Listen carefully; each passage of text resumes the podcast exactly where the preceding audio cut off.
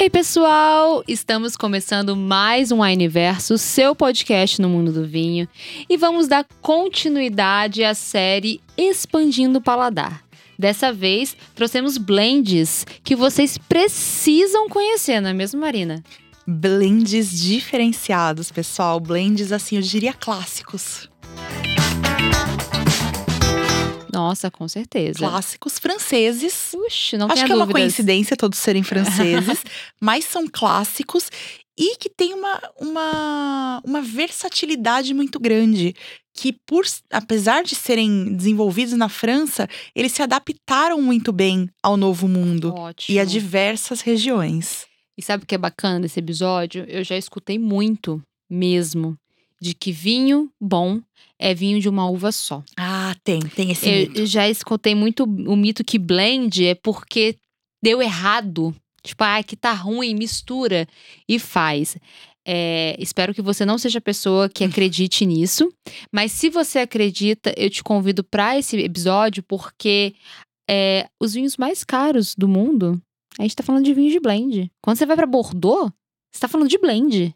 Né? A gente tem Bordeaux, a gente tem Rioja, a gente tem infinitas regiões, a gente tem Rhône. Gente, o que é um champanhe?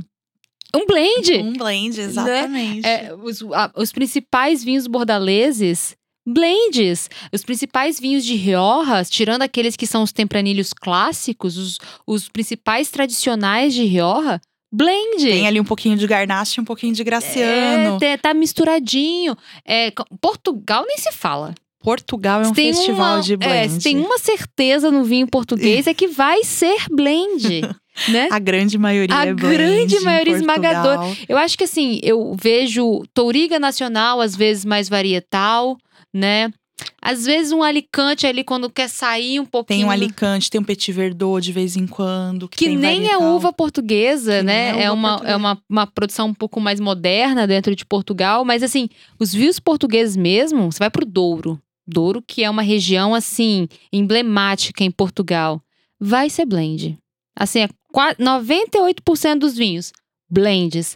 Então, se você ainda. É porque acaba que aqui, quando a gente tá na, na América, na América do Sul, a gente tá muito perto do Chile, do Uruguai e da Argentina. É muito comum a gente ver vinhos varietais, ou seja, de uma uva só. Fantásticos. Mas não significa que vinhos blend. Blends, Tenham qualidade inferior. né? Exatamente. E a gente tá aqui para falar disso. A gente trouxe, a gente separou três blends que são clássicos no mundo do vinho e como a Má falou, coincidentemente ou não, são blends franceses, mas é aquela coisa bacana, são blends que surgiram na França, mas de que são assim amados e muito bem adaptados no mundo inteiro, a começar pelo GSM. Muito bom, vamos lá. GSM, pessoal, o que, que significam essas letrinhas? Significa a inicial de cada uma das uvas que é usada nesse blend. Então a gente vai ter o G de Grenache, o S de Syrah e o M de Mourvèdre ou Monastrell. Uhum. E que também pode ter um outro nomezinho. mataram, gente. Na, na Austrália, a, a, a Mourvèdre, ou que também na Espanha é Monastrell, eh, também tem uma classificação, também tem um terceiro nome chamado Mataro eh, na, na, na Austrália. Inclusive, o corte GSM é um corte extremamente famoso na Austrália.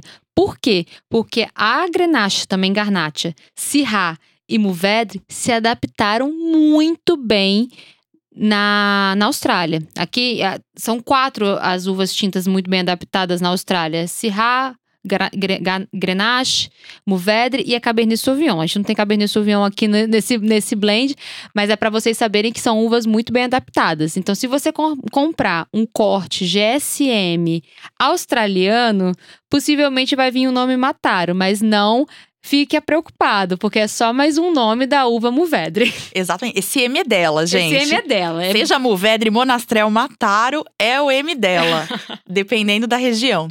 E esse corte, pessoal, ele é um corte muito elegante, um corte ali tipicamente da região do Rhône.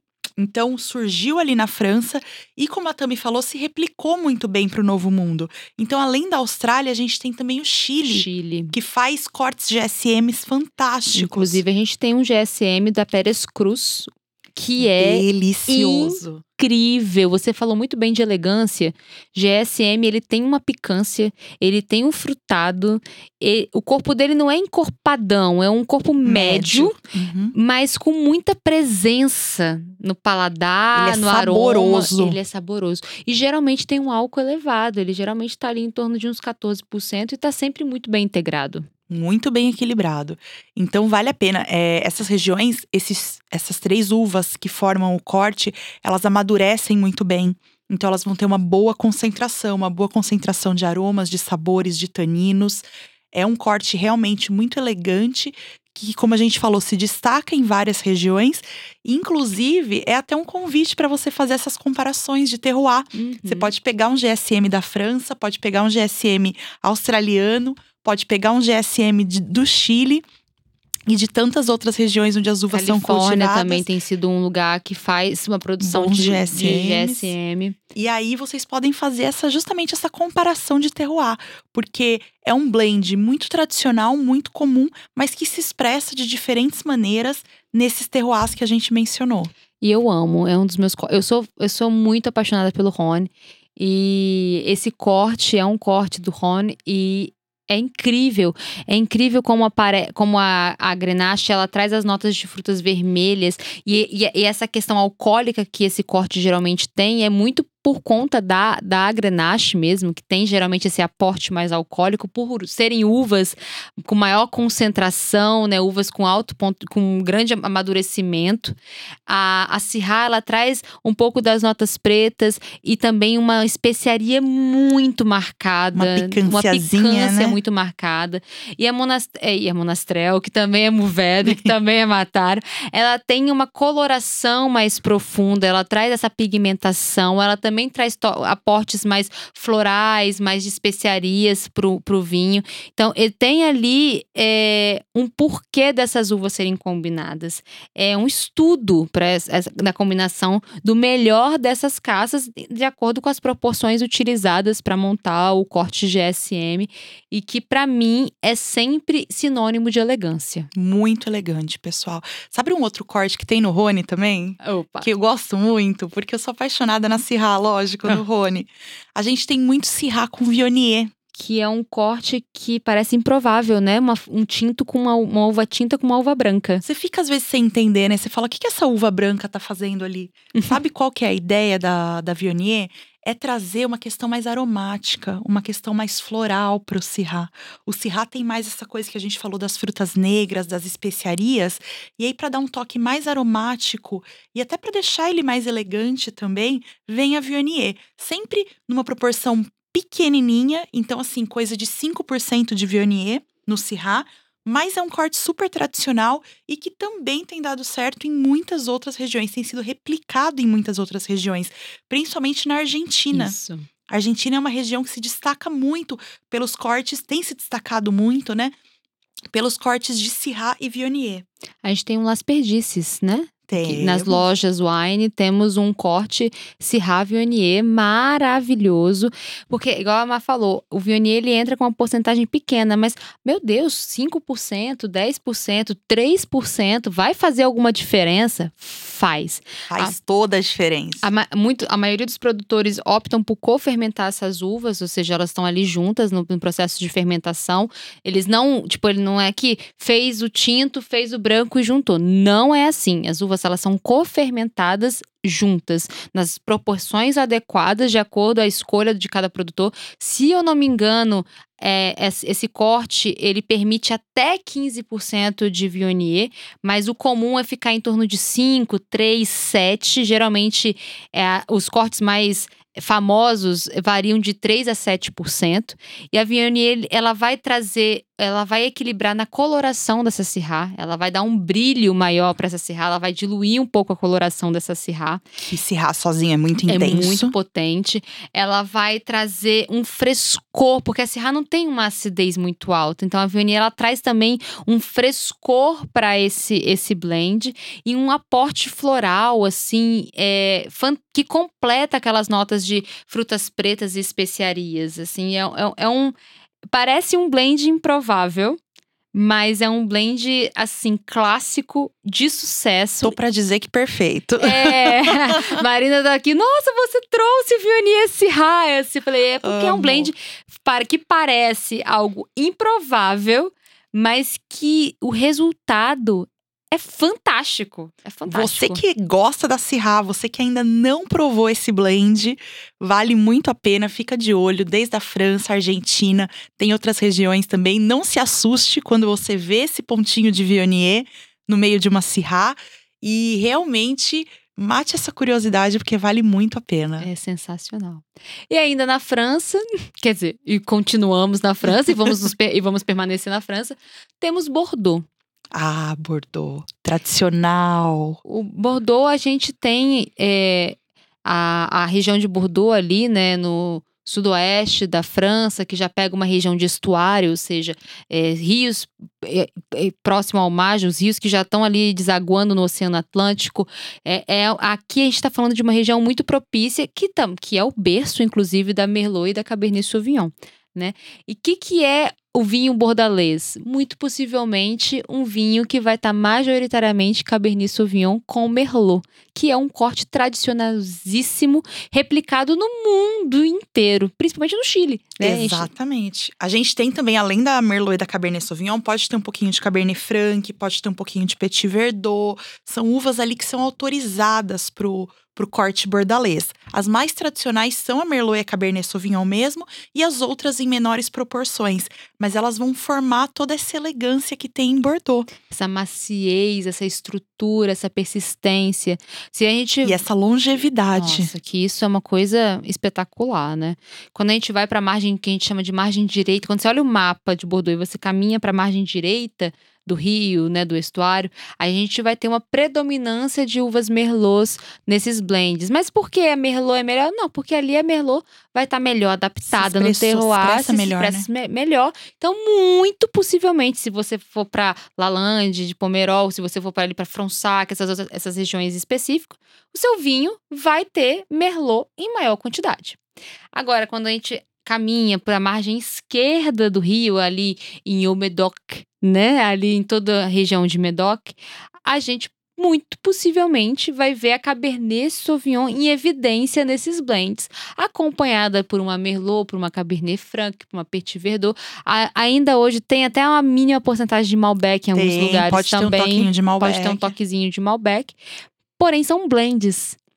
E né? esse blend bordalês, ele é tão famoso que ele é responsável pelos principais vinhos ícones que a gente tem hoje no Novo Mundo. É. Então, os principais ícones do Novo Mundo, seja em Argentina, seja em Chile, a gente tem ali esse, esse combinado bordalês, que é um combinado que deu muito certo, variando sempre os percentuais, é, quais as uvas que, se- que melhor se expressam ali, mas é um blend muito clássico, muito tradicional e que te- é, é reconhecido por elaborar grandes vinhos. E é- muito possivelmente você já ouviu falar em corte bordalês ou inspiração em Bordeaux, né? É, quando a gente fala. E se você ouvir falar em corte bordalês no Chile ou na Argentina, você pode ter certeza que esse vinho ele vai ter um Cabernet Sauvignon, um Merlot, Petit Verdot, Cabernet Franc. Provavelmente pelo menos esses.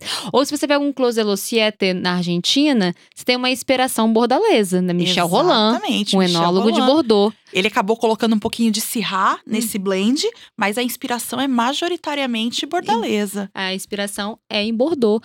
Então, a, gente, a, a Caliptra também tem vinhos de linhas premiums espetaculares no Chile, no Alto Cachapoal, com total. é, o que, que é o vinho da Caliptra? Na, a, a, a linha Prestige, né? Que, o que, que traz? Inédito. O inédito. Traz uma inspiração bordalesa. É como se você estivesse tomando Bordeaux no Chile. A gente tem Dom Juan da Las Perdices numa linha mais Hum. premium. A gente tem Casas Del Toque, que a gente tem o Leyenda Del Toque, o Código Del Toque, que são vinhos ícones, blends bordaleses fantásticos.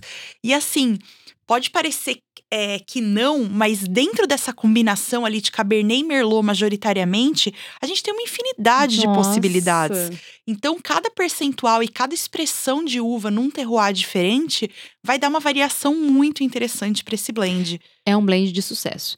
Ele é replicado porque ele dá certo. Exatamente. E vale muito a pena você conhecer. Com certeza, pessoal. Então, fica aí essa dica de três blends super famosos do mundo do vinho. A gente falou de GSM, a gente falou de Syrah e Viognier e a gente falou agora de Bordeaux. Três cortes fantásticos franceses que foram muito bem replicados, que deram muito certo no Novo Mundo também. E você que começou a escutar esse episódio, tinha preconceito com o blend? Continua tendo? Ah, eu acho que não tem como. Não, não tem como. Se você tinha preconceito com vinhos blends e continuou no final desse episódio, volta, porque escuta, de, escuta novo. de novo. Abre um blend enquanto você escuta. Porque não tem como, gente. Blend é.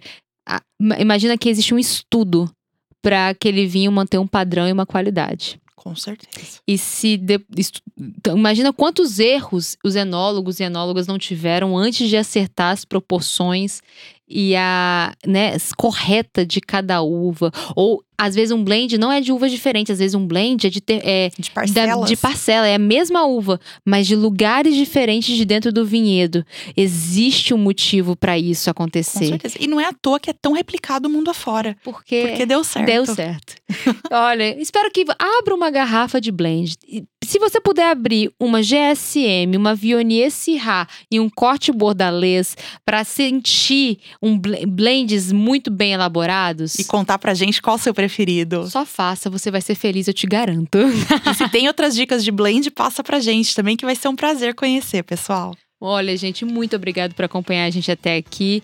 Saiba que toda sexta nós temos o nosso compromisso marcado aqui no Universo Podcast. Não perca para você sempre estar tá ampliando seus conhecimentos no mundo do vinho. Toda sexta tem um episódio novo, mas você pode ouvir no seu melhor momento. Oh, maravilha! É isso que dá, né? Dirigindo, viajando, correndo, praticando esportes. Ih, tem como de todos, de várias formas. Conta pra gente quando a gente está presente no seu momento? Qual que é o momento que você para para ouvir a gente?